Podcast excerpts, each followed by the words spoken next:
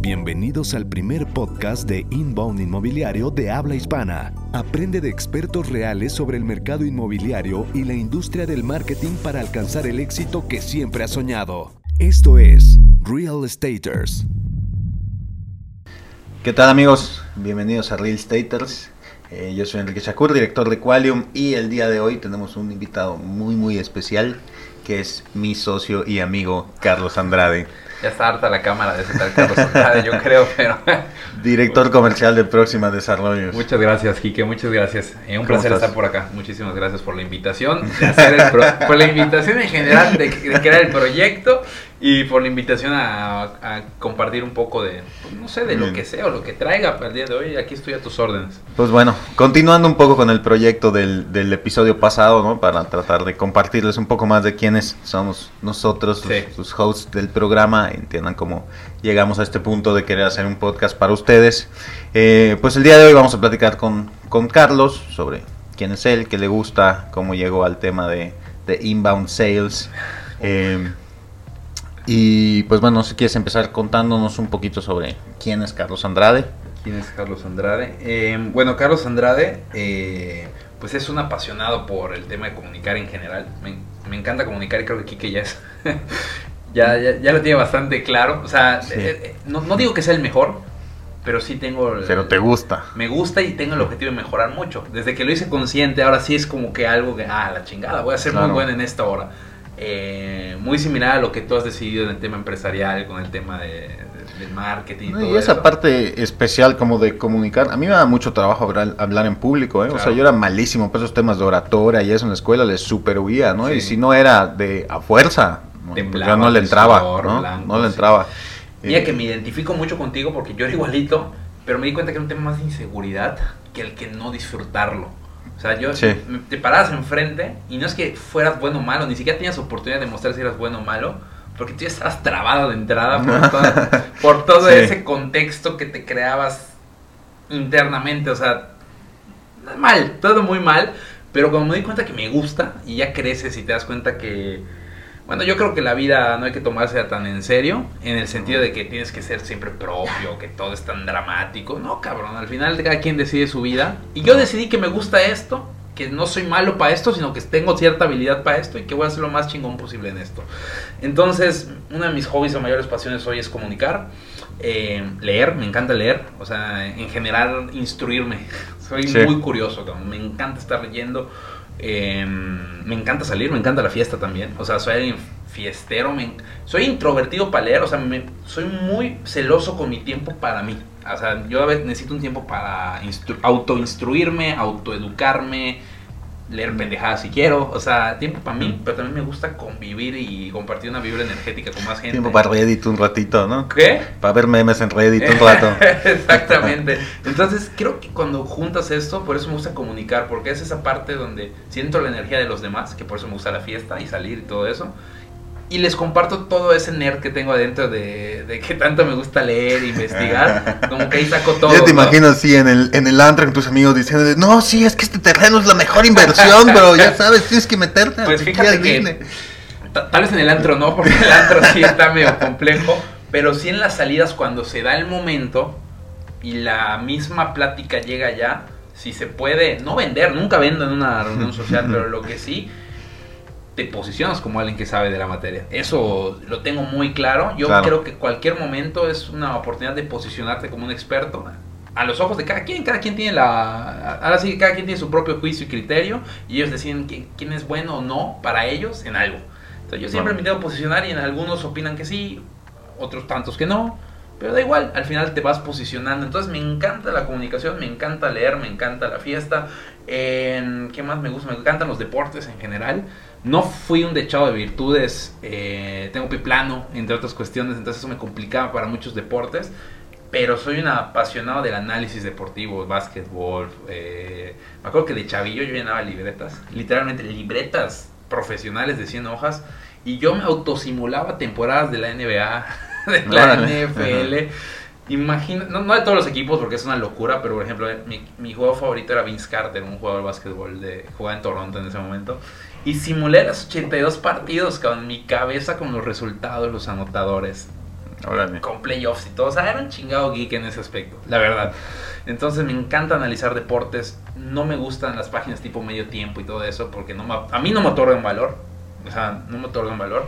Me gusta un poco más especializado ese asunto. O sea, ana- Ah, brother, ya sabes que a mí como malos de deporte, ¿no? te, pier- te pierdo. No- no entiendo, pero si hay alguien que escuche y le gusten los deportes, me encanta leer de táctica, me encanta leer de estrategia, de la cuestión de desarrollo personal. Bueno, pero eso no necesariamente tiene que ver con deportes, ¿no? O sea, podrías ver, no sé, el lado Pero- de lo militar o Pero me encanta verlo en deportes. de simplemente de negocios, ¿no? Ah, los negocios me fascinan. Hoy encontré que los negocios me fascinan porque es un medio donde yo puedo ir midiendo mi crecimiento. O sea, de alguna forma medible. Ahora sí que... No, Y sacarle provecho a lo que sabes de alguna Claro, manera, ¿no? Exactamente. Y, y qué mejor que decir, oye, soy empresario y, y todos los días voy creciendo un poco. Para eso tienes que tener objetivos. Entonces vas creciendo, vas creciendo, vas creciendo y no nada más permites que la chingada entropía o el desmadre del caos nunca puedas medir nada. Entonces, ¿qué pedo? O sea, yo pongo mis objetivos, mis resultados, que solo son un punto de partida de guía para llegar y no desviarme del camino del crecimiento que yo decidí que es así. Entonces, yo de niño era muy introvertido, eh, crecí, dejé de ser tan introvertido, me volví muy sociable, literalmente me volví una persona muy sociable, pero sigo siendo una persona que disfruta mucho sus tiempos de soledad también. O sea, me gusta mucho estar solo. Eh, y ahora sí, esos, mis hobbies son leer, ver deportes. eh, y mi pasión el día de hoy es comunicar. Literalmente mi pasión el día de hoy es comunicar y capacitar equipos de venta. De verdad me gusta mucho. Ver cómo un equipo de venta me gusta ver cómo la gente crece, cabrón. Y creo que en ventas lo ves muy claro cuando llega el güey que no sabe ni Claro. qué en la vida, que tal vez nomás llegó allá porque no lo contrataron en otro lado. No lo sé, hay muchas cosas. Que es totalmente un tema de liderazgo, ¿no? O sea, ese sentimiento de ser un líder que está creando a otros líderes. Es una chingonada. Es, ¿No? Eso, es, acá de en el medio del asunto. Me encanta generar más líderes. cabrón. Y, y no líderes de que hagan todo lo que yo digo, sino líderes de que ellos tienen una pasión. Tomen sus propias decisiones, ¿no? Exactamente, cabrón. Yo siento que las empresas actuales es lo que más hace falta. Líderes autodidactas y auto. Así que, ah, este es el objetivo de la empresa, está bien. ¿Cuántas maneras hay para llegar? Un chingo. Literalmente hay un chingo. Es, es- siento que es un tema importante y sensible porque sí hace falta en las empresas, hace falta gente que llegue con eso, pero siento que también nosotros empresas fallamos Sí, en no desarrollar ese adecuado. liderazgo adentro, Estoy ¿no? totalmente de acuerdo.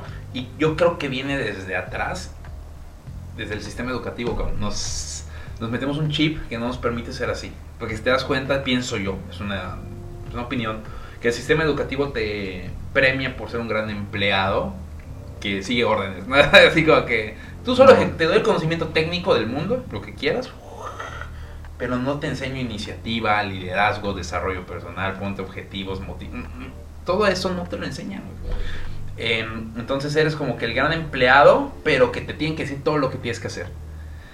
Entonces hemos fallado los emprendedores, yo creo, en querer generar ese liderazgo, como dices tú, y enseñándoles que está bien, el conocimiento técnico está toda madre, pero tiene que haber un desarrollo también emocional y personal para compenetrar los dos. Estoy de acuerdo. Siento que hemos fallado en esa área, pero está padre porque es una área de oportunidad. Y cuando tienes una área de oportunidad. Pero bueno, darte cuenta es el primer paso para resolverlo, ¿no? Totalmente como los alcohólicos. ¿no?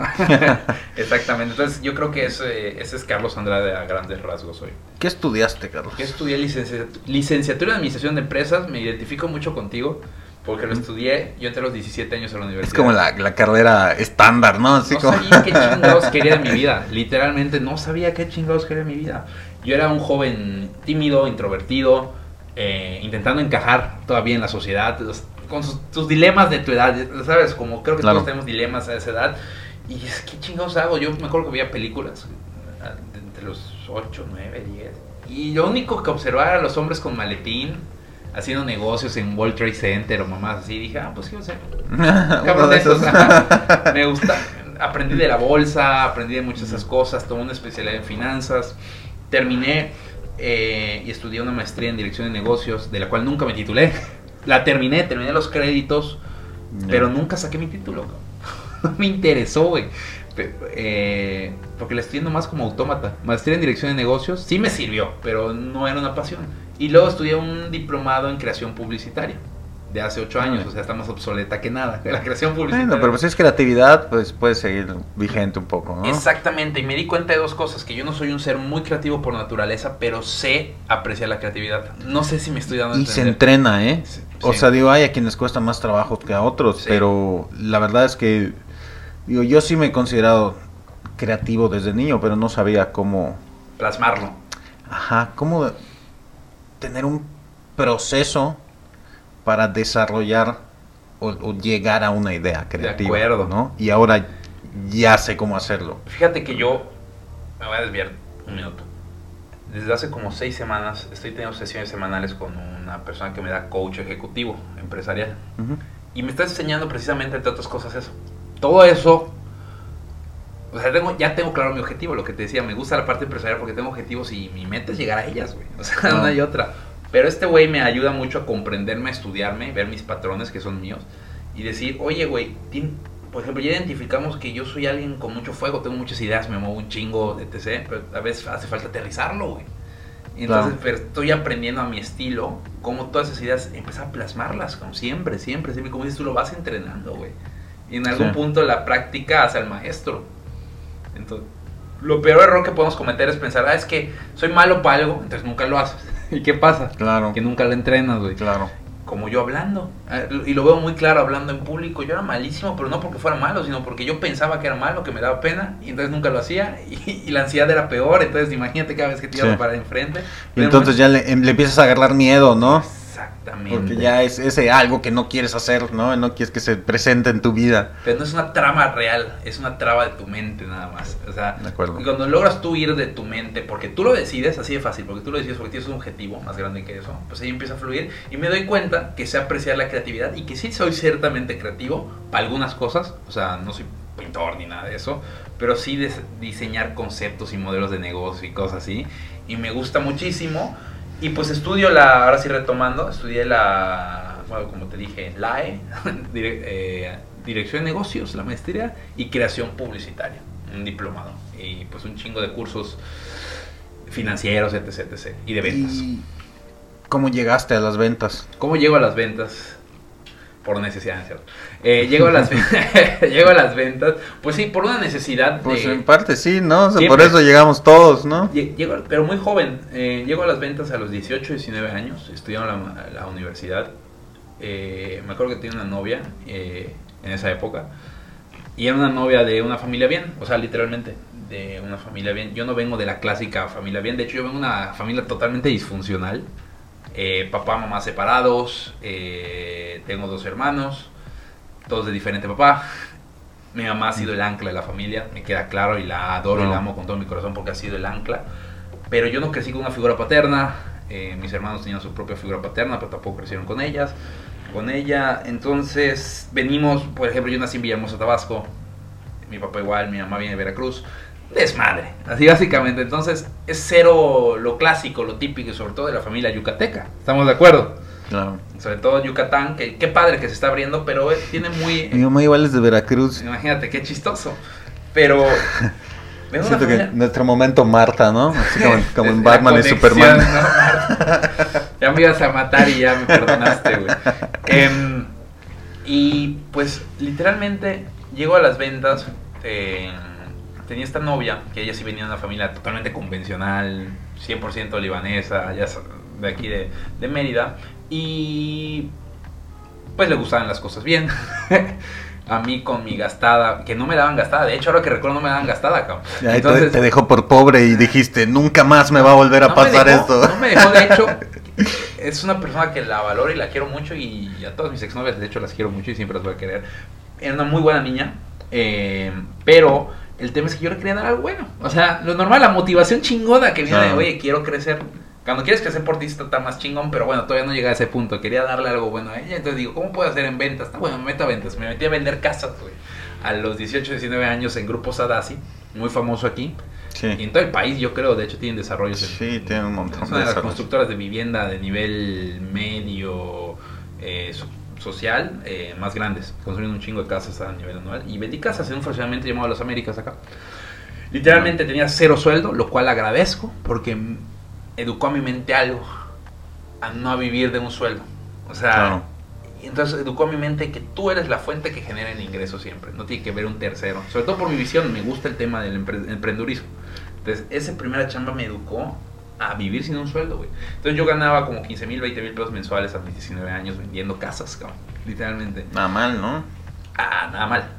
Eh, no tenía conciencia financiera, así que lo gastaba todos los fines de semana. Pero bueno, el tema es que empiezo ahí y me doy cuenta de dos cosas. cabrón. Una, que me gustaba tratar con la gente. ¿Por qué? Porque yo como siempre leía mucho y trataba con mucha gente a veces.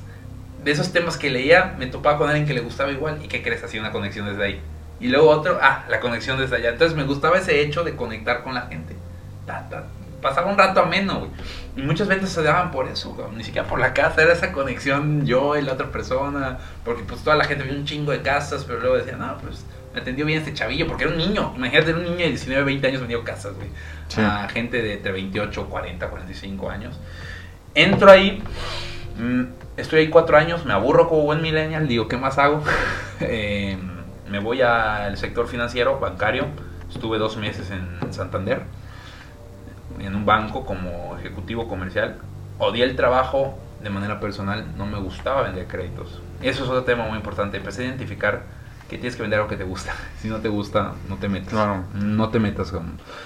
Las casas no me molestaba, fíjate. No, no le veía nada de malo vender una casa, pero vender créditos yo no, no, no me sentía. No sentía ese touch. Me, me mandaron a México dos veces.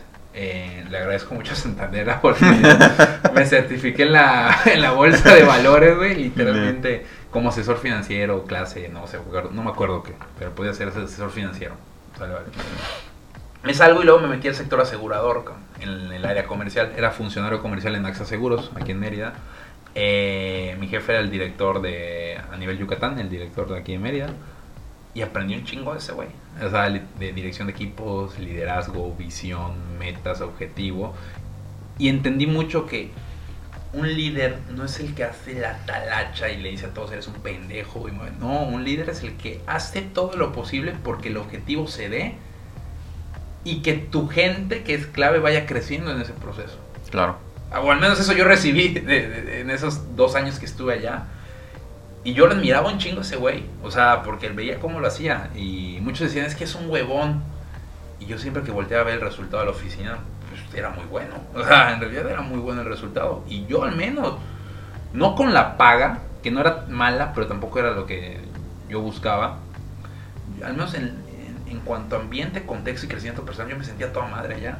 Entonces me enamoré de los seguros gracias al contexto de allá. Luego me volví gerente eh, desarrollo, gerente de desarrollo comercial, como un gerente comercial de una de las promotorías más grandes de acá que se llama Grupo Ponce y Asociados.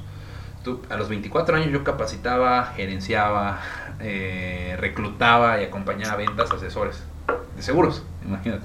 Claro. Entonces eso te va quieras o no, toda esa inseguridad de niño, con el hacer, con el hacer, con el hacer, con el hacer, murió. O sea, literalmente, ese Carlos que, no, que era tímido, que no sabía pararse, etc., en algún momento ni me di cuenta, se sumó, ya no existe ese Carlos.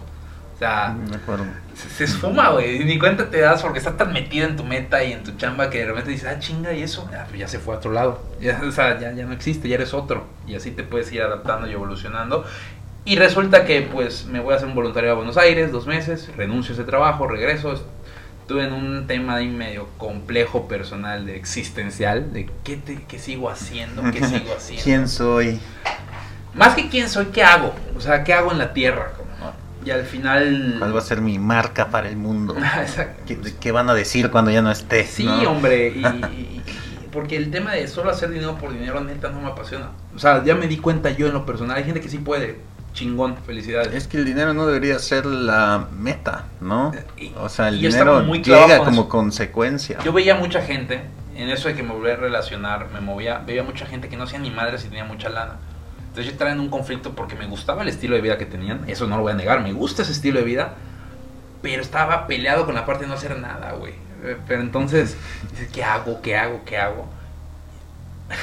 Y creo que regresé a un lugar que me gustó mucho, que es bienes raíz, que es donde comencé en venta, de manera Justo indirecta. eso te iba a preguntar, ¿cómo llegaste a la industria inmobiliaria? ¿Cómo regreso? Porque estuve de niño ahí, pero sin mucha conciencia. Acabé de rebote, básicamente. Ya. La primera vez, la segunda fue una decisión consciente. ¿Cómo regreso a la industria inmobiliaria en próxima desarrollos? Pues tengo ahora sí que el privilegio y el gran placer de que el director del proyecto es un gran amigo mío desde hace más de 10 años. Em, una persona muy capaz, que es emprendedor, aparte de ser el director del proyecto, ya tiene una- un negocio propio. tiene un negocio propio.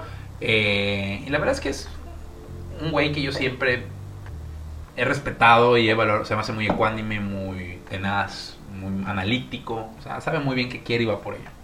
Entonces, yo, yo, yo siempre valoro y, y- y observo mucho a la gente que es así. Porque son cosas que quiero replicar para mí. Entonces, yo siempre hago eso. No. Eh, y me habla de una oportunidad de un negocio, eh, en bienes raíces, en tierra, un proyecto muy grande, 250 hectáreas para moverlo. Y me dice, y, y cagadamente yo, yo estuve, esa parte me lo omití, pero estuve vendiendo seguros un mes, me fue a toda madre. Pero mismo tema existencial, no me estaba enamorado del producto al 100%. Es, eh, eh, eh, yo ya me conozco, tengo que enamorarme tanto de mi producto como del proyecto. Y ahí sí fluyo, cabrón, y, te- y me voy a muerte, si no, está cabrón. Pero como me gusta bienes raíces, me gusta el liderazgo y literalmente ahorita me dedico a formar gente, futuros líderes comerciales y en bienes raíces, él me dice, oye, yo le ofrecí a Jorge en su momento un seguro, no me compró, pero le encantó mi asesoría. O sea, literalmente no me compró porque no le gustaba el producto. y me lo dijo, no me gustó el producto, güey, pero a ti sí te compré. O sea, tu asesoría la compré, güey. Yo no sé ni madres, así me acuerdo, me acuerdo que me lo dijo. Oye, Carlos, yo no sé ni madres de ventas directas. O sea, yo sé hacer negocios, sé negociar con inversionistas, sé hacer lo que quieras. Pero yo no sé vender. O sea, yo no te puedo armar una metodología y vender esa madre, no lo sé. Me, dentro de mis amigos, o mi gente conocida, o mi círculo cercano, medio, al menos yo no conozco un me- mejor vendedor que tú. Eso me dijo a mí. ¿Te gustaría tomar esta oportunidad de este proyecto? Imagínate, yo con un dilema existencial. Le dije, ¿suena chingón? Y aparte me acuerdo que me dijo, sí, es algo de inbound marketing. Ah. Vamos a usar mi metodología de inbound marketing, etc. Yo como niño chiquito me meto, ¿qué es inbound marketing? Ta, ta, ta, ta. Y luego inbound sales. Pum, pum, pum. me- en una semana agarro un chingo, absorbo mucha información y le digo, adelante, güey. No sé qué sea, no sé dónde, pero si es inbound marketing, es bienes raíces, y es yo crear de cero una, literalmente, una empresa comercial, porque no existía la empresa comercial Sí. le meto, güey. O sea, vamos. Entonces ahí me reintroduzco a- al tema al tema de bienes raíces y al tema comercial como manejo de grupos y ya como empresa propia, porque algo muy interesante y que lo quiero compartir acá, aprovechando el foro, es que yo me anuncio como director comercial de Próxima porque es la manera en que se hacen las cosas hasta- y es lo que entiende la gente. Pero yo no soy un empleado de Próxima, yo soy una empresa externa que le presta servicios a Próxima y presto mi nombre porque sé qué es lo que vende hoy como director comercial de dicha empresa. Pero literalmente yo le doy servicios comerciales a esa empresa. Eh, también soy mucho más feliz desde allá porque me da, ahora sí, una responsabilidad muy grande que es dar el resultado, sea como sea. es mi responsabilidad, la asumo y la tengo muy clara. Y número dos, me da tiempo y libertad para yo seguir desenvolviendo y creciendo porque me encanta el crecimiento constante. Creo que tú eres uno de, No. de- de las personas que más me conoce, Kike, y me gusta estar pensando en el próximo proyecto siempre. Sin perder de vista el, el actual, pero siempre pensar qué más, y qué más, y para dónde, y cómo crezco. Entonces así me reintroduzco a la- al mercado inmobiliario. De acuerdo. Eh, y con base en la experiencia que has tenido ya en todas estas diferentes posiciones en las que te ha tocado vender de alguna manera, ¿cuáles consideras tú que serían las claves para ser un mejor vendedor en la era digital? Puta. Uno, tener muy claro por qué lo haces. como- O sea, de verdad, el vendedor es un... El, el por qué, ¿no? Como dice Simon Sinek. Pero Tiene que haber un muy porqué. Cabrón. Mira, y esto de verdad va muy claro para todo el mundo. O sea, las ventas no es un mundo fácil. O sea, y eso quiero que lo tengan claro. eh, pero quiero que lo vean desde otra perspectiva. No es un mundo fácil, es un mundo para gente chingona, güey. O sea, y yo creo que la gente no lo entiende. Y la gente sigue pensando que las ventas son para el cabroncito que no consigue chamba, para el cabroncito que, que no tiene nada más y se va a dedicar allá. No, güey. No, los vendedores son los que terminan ganando A más ver, en las déjame empresas. decirte, cabrón, que un vendedor bueno es el que termina poniendo una empresa en dos años muy cabrona de su propio dinero, güey. Y conozco varios casos así, de un buen vendedor, chingón. Ay, junta un chingo de lana en dos, tres años y ahora sí pone una empresa de su capital, no tiene que pedir prestado. Lo pone él porque gana bien. Pero ¿cómo lo logran? Siendo chingones y enfocados, güey. Lo primero es que tengas clarísimo tú por qué venderías. Que eso lo trabajo de manera constante y siento que lo voy a reforzar todavía más con mi equipo. Yo, si mi equipo veo que no tiene un porqué uno de ellos, puta, me pongo a temblar yo. Porque yo, ¿qué le voy a exigir si él no tiene claro su porqué? Le va a valer madres. Y sobre todo los millennials de hoy. O sea, tú sabes que es un millennial, no está anclado a algo, a una visión, a algo donde se siente cómodo, donde ve crecimiento. Macho, el millennial lo aparte y va a otra cosa. Así es Sí. el millennial hoy. Entonces, eh, Sí, mucho- no, no es una cuestión de dinero. no, el millennial no. Eh, y, y es un reto muy grande porque tienes que darles una plataforma donde puedan crecer de manera constante y que se sientan cómodos y que sientas que ellos sientan que le están en algún lado y les aporta su vida. Millennial somos nosotros, Ahora ya viene la generación Centennial. Z que ya, o sea, tan Eh, peores, ¿no? Y ya, ya son mayores de edad, cabrón. Sí, que ya son ya tienen 18, 19 años y lo veo, por ejemplo, la mejor la novia de mi mejor amigo, que también es una amiguísima mía, es centennial, tiene 19 años, 20 años y o sea, y lo veo con su amiga y son otra cosa, o sea, literalmente viven atrapados en las redes sociales, eh, buscando figurar, etc. Y más que juzgarlo, hay que comprenderlo. Yo ya me cansé con esa idea de juzgar. ¿Quién voy a juzgar? Yo también tengo hábitos de la chingada y mis papás igual los tenían. Hay que comprender a esta gente y, Sí. y- y empatizar con ellos. Son humanos como tú y como yo. Entonces al final yo soy vendedor y me apasionan las ventas. Entonces, ¿cómo le voy a comunicar a esta gente de manera adecuada lo que yo quiero transmitir para que ellos regresen a mí los que realmente se identifiquen conmigo y con mi marca. Entonces, esa parte del vendedor es entender bien el porqué, porque un buen vendedor tiene que tener claro su porqué. Y cuando tiene claro su porqué, saber que va a ser una chinga, pero una chinga muy disfrutable. Prepararte primero en la cuestión personal de cómo comunicar. Un vendedor que no sabe comunicar está perdido, desde mi punto de vista. De acuerdo. Un vendedor que no sabe comunicar, trabar una plática con alguien, generar empatía, siempre tengo claro su porqué. Haciendo preguntas, el vendedor tiene que hacer preguntas, o sea, tiene que ser un entrevistador de 10, cabrón. o sea, de que lo pudieras poner en un programa de las 9 de la noche, 10 de la noche, en el noticiero, entrevistando a quien quieras. Un vendedor tiene que hacer preguntas chingonas, güey. Que haga pensar al interlocutor, al de enfrente. Exacto. Tienes que ponerlo a pensar, güey. Sí, no, que, que lo lleve a la conclusión por sí mismo, Así ¿no? Que no se lo es, tengas que decir tú, sino que él solito llegue a la conclusión. y- Yo o sea, tal cual en publicidad no es como de alguna manera hacerle pensar al cliente que fue su idea consumir tu producto. Yo siempre he pensado lo siguiente, pues, y sobre todo en el tema de inbound marketing, y se lo recalco mucho a mi equipo comercial. Ponte a pensar en qué estado emocional o en qué estaba pensando la persona cuando dejó sus datos personales a alguien más, porque vio algo. ¿Qué estado emocional crees que tenía que tener esa persona? ¿Cómo se sentía Pues, para dejar sus datos? Emocionado, tal vez. Emocionado, impactado, eh, como que se sentía cercano a esa publicación, o sea, hubo una emoción de por medio, ¿estamos de acuerdo? De acuerdo. ¿Qué pasa cuando yo lo llamo, lo atiendo de entrada y sabe que soy vendedor? ¿Cómo es la energía de la persona de enfrente de entrada? De manera natural, ¿cómo es? Pues es un poco reacio a tu a tu speech, ¿no? Yo siempre he dicho que la clave cuando interviene el humano en la venta es regresar a esa persona a ese estado emocional cuando llenó sus datos. ¿Cómo es? Ah, puto, es una travesía, güey. Pero tienes que tener claro por qué lo haces, tienes que saber hacer preguntas adecuadas, tienes que saber comunicar Claro. y conocer muy bien, no tu producto, tu Y tener sector, cabrón. La información. ¿no? A eso Tener información disponible para saber de dónde llegó ese Ah. cliente, porque si sabes qué artículo leyó, qué páginas dentro de tu sitio ya visitó, ya visitó, eh, pues puedes tener una idea mejor de cuál es esa emoción que lo llevó a reaccionar ante No, tu una, anuncio, herramienta, una herramienta digital, de hecho creo que le iba a omitir porque se me hace ya obvio, pero qué bueno que me lo recuerdas. Los vendedores de hoy si no tienen, si yo como yo no le ofrezco una herramienta digital, un software, una plataforma para que hacerle más sencilla su vida, también eso es parte importante, cabrón. O sea, Claro. para mí un vendedor debe estar dedicando el 80% de su tiempo a nuevas llamadas y seguimiento. O sea, nada de estar puta madre, en el Excel y no mames, optimiza su tiempo. Claro. optimiza su tiempo, güey. O sea, de por sí, Si cuesta mucho trabajo formar un buen vendedor, macho, optimízalo, optimízalo y ve creando Sácale otros. provecho, ¿no? Exactamente. Entonces la clave es tener bien claro tu por qué, saber comunicar, hacer preguntas adecuadas, tener herramientas tecnológicas y conocer de tu sector, apasionarte por tu sector, no solo tu producto, tu sector De acuerdo.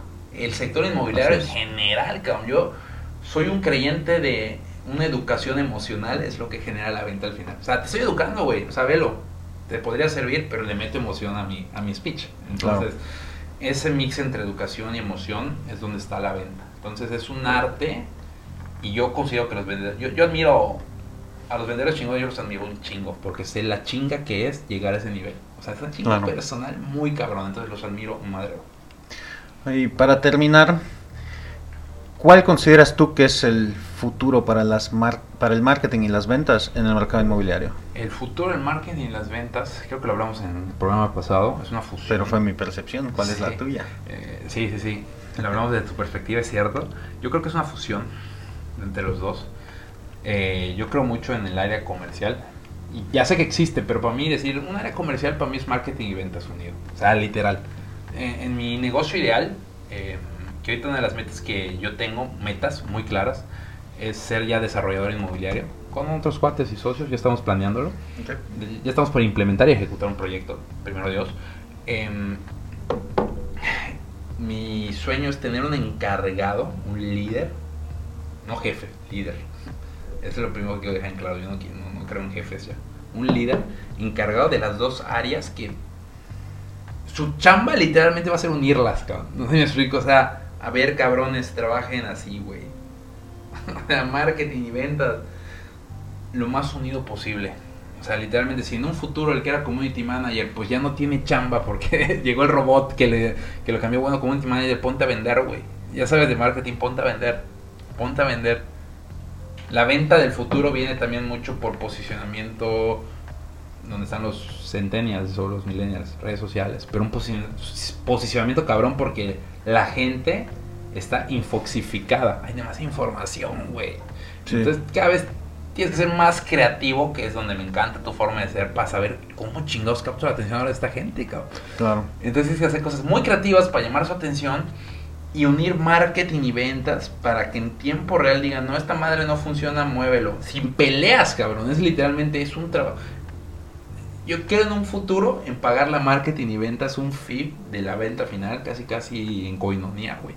Porque es un trabajo de orquesta, güey. O sea, si esta parte no Claro. está bien, esta no O sea, de alguna manera hacerlo socio del proyecto, ¿no? Y dependiendo de... Exactamente, yo creo mucho en esa parte, de manera personal. Es interesante. Creo que, pero totalmente, de hecho, en algún futuro tal vez me interesaría abrir una empresa donde yo me haga socio. De hecho, tal vez tú y yo hagamos de empresa en un futuro. Que no. Em, pero me refiero a que yo participo, pero más que una iguala, que sí tiene que haber una iguala para sacar mis costos. El día a día, o sea, tiene que haber una iguala, me queda claro. Pero yo te voy a cobrar un fee por venta y por resultado final. Quiero hacerme socio de tu puto proyecto. Para que veas cuánto confío en mí y cuánto me voy a meter contigo de lleno también en el tuyo. Entonces me gusta mucho esa idea de pensar. Y ya más hablando del tema tecnológico, siento que viene realidad virtual, durísimo. O sea, Sí. no lo estamos observando porque vivimos en México y no en Estados Unidos o en Japón o en Europa o en otros lados más desarrollados. La realidad virtual se viene a nivel endemoniado. Yo creo que en 10 años, 15 años o menos ya va a haber gente que va a estar viviendo una realidad alterna en realidad virtual y literalmente se va a Sí, conectar sí, a unas sí. madres y va a estar en otro lugar. Creo que vamos para allá.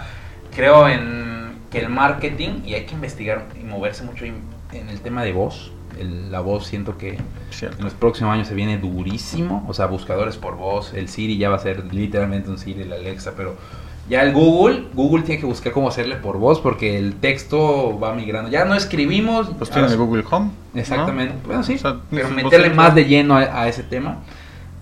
Porque la gente lo que busca siempre es optimizar, si te das cuenta. Ya no escribimos porque pierdes mucho tiempo, ahora tecleas, que es mucho más rápido. Pero a veces hasta teclear es lento, es más rápido hablar. Sí. Entonces siempre estás buscando cómo evolucionar. O leer es lento, prefieres escuchar. No lo sé. Siempre estás buscando cómo optimizar.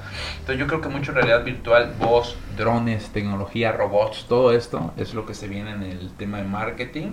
Perfecto. Y las ventas tienen una gran oportunidad. Porque mientras sigamos siendo humanos y seres sociales, porque lo somos, aunque los centennials crees que están muy lejos, pues ellos usan las redes sociales para conectarse. Simplemente se conectan de forma distinta a nosotros. Es, es la realidad. Sí están conectados, pero de, de otra manera. Siempre va a ser bueno un humano en el tema de venta final. O sea, mientras siga, sigamos siendo seres sociales. Claro. Entonces, creo Súper que desde claro. mi muy humilde punto de vista, que tal vez no sea tan humilde, para ahí vamos en ese tema. ¿Alguna recomendación con la cual te gustaría cerrar? Eh, sí, lean un chingo, edúquense si son vendedores o mercadólogos. Yo creo que en la, acuerdo. en la autoeducación está el secreto. Eh, Y, y- y no solo en la autoeducación por ocio, eso es algo que me caga a mí. Y tal vez esté mal o esté bien, no lo sé. La, ed- la autoeducación que no la ejecutas o la pruebas en algo, siento que se termina perdiendo, se Claro. almacena en un archivo en tu memoria y hasta Sí, atrás y no se- la se usas borra, nunca. se borra. Pero si tú aprendes algo, lees un libro, una nota, un- lo que sea, y ves algo interesante, apúntalo y ejecútalo en alguna área de tu vida o tu negocio, etc. Y ve probando y ve probando y vas a ver cómo tu vida va a cambiar en un año, en dos, en tres años, siempre y cuando estés leyendo un chingo. Yo recomiendo leer un libro al mes mínimo. Tienes que ser una máquina de... Como, como eres un comunicador si no tienes que comunicar? O sea, Claro. imagínate, güey, tienes que estar leyendo todo el tiempo. No, hasta para tener tema de conversación, ¿no? Exactamente, si no se caes en la conversación banal, que pues alguien que viene por un, sobre todo en el tema de bienes raíces, la mayoría de la gente pues es gente con poder adquisitivo o cierto nivel, pues bien raíz es patrimonio, no es barato. Y es gente que para llegar allá tiene que ser chingón en algo. Esa es la creencia que yo tengo. Entonces, si es chingón en algo, qué padre que yo pueda entablar una conversación con él para generar algún tipo de vínculo. Entonces, mi recomendación es eh, autoedúquense un chingo, lean un libro al mes y ejecuten aunque sea una cosa de eso que leen de manera mensual en su vida diaria. Súper bien, creo que es un muy buen consejo. Exactamente. Pues bueno, yo creo que con eso ya terminamos el programa de hoy. Muchísimas gracias por la invitación.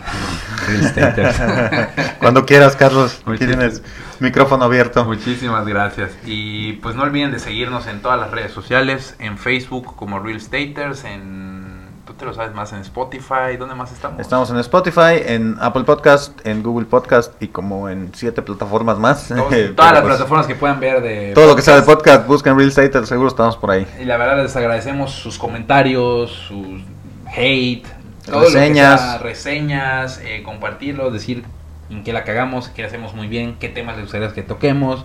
Si causé algo en tu negocio o en tu vida, me encantaría que me lo puedas decir por, de alguna manera, porque de verdad nos retroalimenta y nos sirve. Ustedes no lo saben, pero ya creamos un programa con base al comentario de alguien que quería crear un programa de eso. Y ya lo Así hicimos. es. No lo saben ustedes, nosotros sí.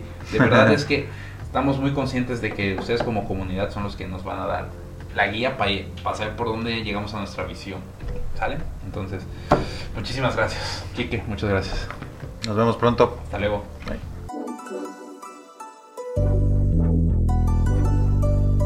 Este episodio de Real Staters ha llegado a su fin.